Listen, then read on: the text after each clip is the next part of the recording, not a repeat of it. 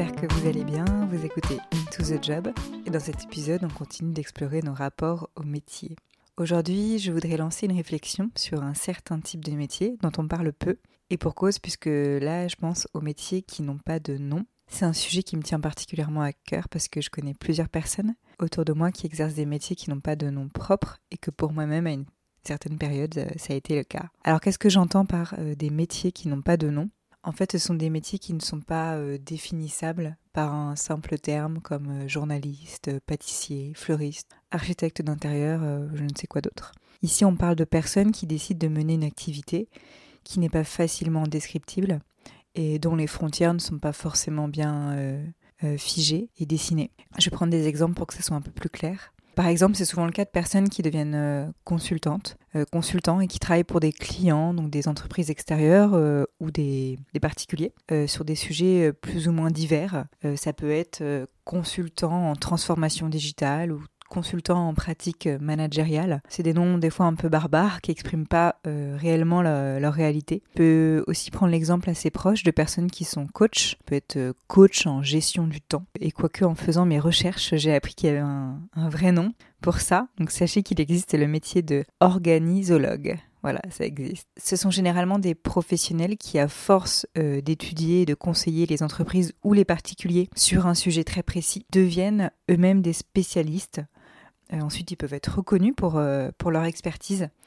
Ça peut paraître bizarre pour certains, mais il y a des personnes dont le métier c'est d'être, par exemple, spécialiste des questions de genre dans les conseils d'administration ou spécialiste de la diversification dans la presse quotidienne régionale. Donc c'est très précis, ça ne concerne pas tout le monde, mais c'est à force de travailler sur ces sujets que ces personnes ont une expertise là-dessus et finissent par avoir un métier euh, qu'on n'arrive pas si facilement à définir. Quand on dit un métier qui n'a pas de nom, c'est pas tellement qu'on peut pas le décrire, puisque ça c'est possible, euh, c'est plutôt qu'on n'arrive pas à en donner une description courte et concise qui parle à tout le monde tout de suite. Quand on dit boulanger, je suis boulanger, tout le monde voit tout de suite ce que ça veut dire et ce que ça englobe. Un métier qui n'a pas de nom, euh, ça peut aussi être un métier nouveau par rapport à une époque donnée. Ça ne veut pas dire que ce n'est qu'aujourd'hui qu'on a des métiers qui n'ont pas de nom. Euh, je pense que c'est un peu prétentieux de le, prétendre.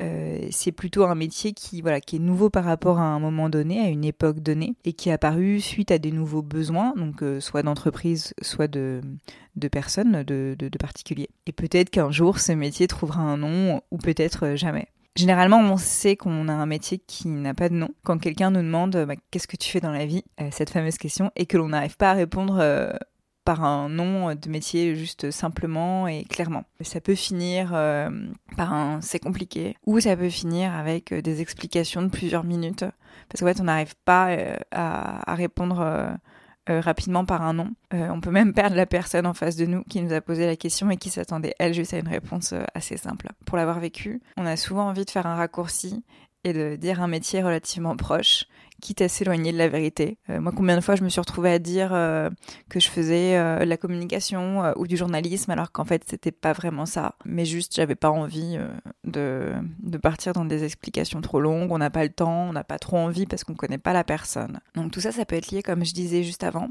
au fait que certains professionnels se spécialisent sur un sujet très précis de leur secteur. Si la personne en face de nous ne connaît pas ou ne connaît que très peu le secteur, ça va être compliqué de lui expliquer notre métier puisqu'il est lié à une réalité, qui soit une réalité euh, économique, euh, sociétale, euh, business ou sectorielle. ça a été donc mon cas pendant un moment, comme je vous disais. Et c'est assez frustrant d'évoquer son métier parce que si on sait que la personne en face, elle ne connaît pas le secteur ou euh, elle ne connaît pas cette réalité-là, on va pas réussir à rapidement lui faire comprendre son métier. Euh, déjà parce qu'il a pas de nom et que sinon il faudrait se lancer, voilà, comme je disais, dans un exposé euh, global de la situation, notre secteur ou notre activité pour que les gens comprennent l'utilité vraiment notre travail. parce que sinon on peut même se dire, bon bah c'est un peu artificiel ce métier-là, parce que je le comprends pas. Pour nourrir ma réflexion, j'ai eu la chance euh, d'échanger avec Laure Garancher. Euh, Laure Garancher, c'est la fondatrice de Inklink, un collectif qui propose une nouvelle approche euh, euh, des projets de développement et d'action humanitaire grâce à la bande dessinée. À en fait, ça accompagne, euh, ils accompagnent des, associations ou des institutions via des méthodes d'anthropologie. Et comment ils font? Donc, ils, conceptualisent et réalisent des documents illustrés, donc des, des, bandes dessinées, qui sont spécialement adaptés au public cible qu'essayent d'adresser ces institutions ou ces associations. Euh, Laure, elle fait partie de ces personnes qui se sont euh, inventées leur métier. Quand on lui demande son, métier, justement, souvent elle répond euh, bah, c'est compliqué. Et comment elle fait? Donc, généralement, pour expliquer ce qu'elle fait, elle me disait qu'elle devait souvent décrire son parcours et raconter comment elle en est arrivée là. Donc, je vais rapidement vous expliquer pour vous remettre les choses dans le contexte. Laure, elle a fait des études d'ingénieur en agronomie avant d'étudier ensuite la sociologie et l'anthropologie. Ça lui a permis de travailler pour l'OMS, donc l'Organisation mondiale de la santé. Et en parallèle, elle voulait développer sa passion pour le dessin et raconter tout ce qu'elle voyait, tout ce qu'elle vivait sur le terrain euh, en dessin. Elle a lancé sa première euh, bande dessinée et c'est grâce à ces deux expériences qu'elle a décidé de créer Ink Link, où justement elle utilise le dessin pour promouvoir des problématiques de santé et d'autres causes humanitaires.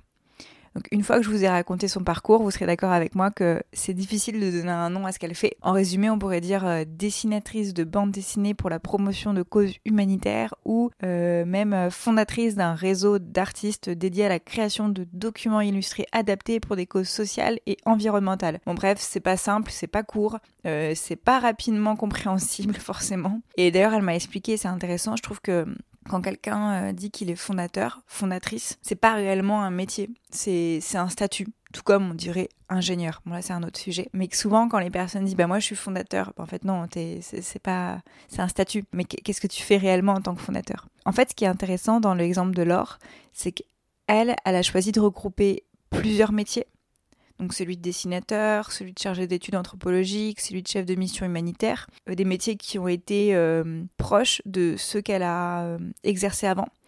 Et elle les a utilisés, elle les a rassemblés, ces métiers, pour créer sa propre activité et son propre métier d'aujourd'hui. Elle a pris des compétences qui étaient les siennes, ici les méthodes d'analyse anthropologique, pour venir combler un manque qu'elle-même avait observé dans un secteur complètement différent mais qu'elle connaissait aussi, qui est donc le secteur de la santé et plus globalement l'humanitaire. Elle m'expliquait par exemple que souvent les ONG ou les structures ont du mal à cadrer leurs besoins quand ils veulent parler et s'adresser à leur public, et euh, qu'il est nécessaire justement d'avoir cette approche de consultant pour redéfinir avec eux la dimension globale du projet et euh, de ce qu'ils veulent adresser. Elle m'a dit d'ailleurs cette phrase que je, trouve euh, très bien résumée, c'est qu'elle, son métier, c'est apporter de nouvelles méthodes à des métiers existants et je trouve que ça veut bien euh, résumer euh, son métier, mais aussi ce que peut être un métier qui n'a pas de nom aujourd'hui. Euh, je trouve que l'expérience de Laure avec Inklink, c'est justement donc c'est un bel exemple de ces métiers qui sont qu'on ne peut pas résumer à un nom et à ces métiers que finalement on invente à force de se spécialiser sur un sujet. Laure, elle, elle est experte en politique de santé et en coopération internationale. Et donc, ajouté à son talent pour le dessin, elle a réussi à se créer un métier complètement sur mesure.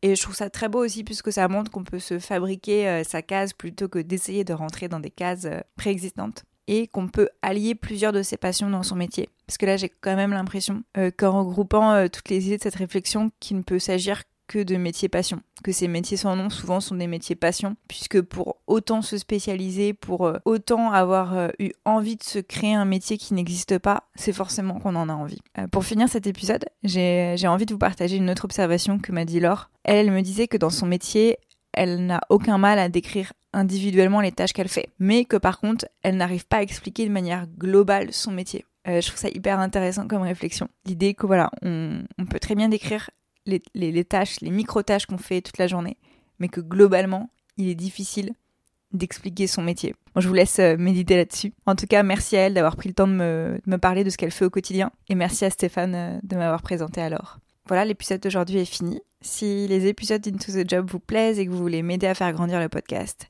je vous invite à laisser 5 étoiles et un commentaire sympa sur Apple Podcast. Et bien entendu, à le partager sur vos réseaux et autour de vous. Et si vous voulez juste échanger sur votre métier et sur les questions que vous vous posez par rapport à votre métier, retrouvez-moi sur Instagram et je vous répondrai avec plaisir.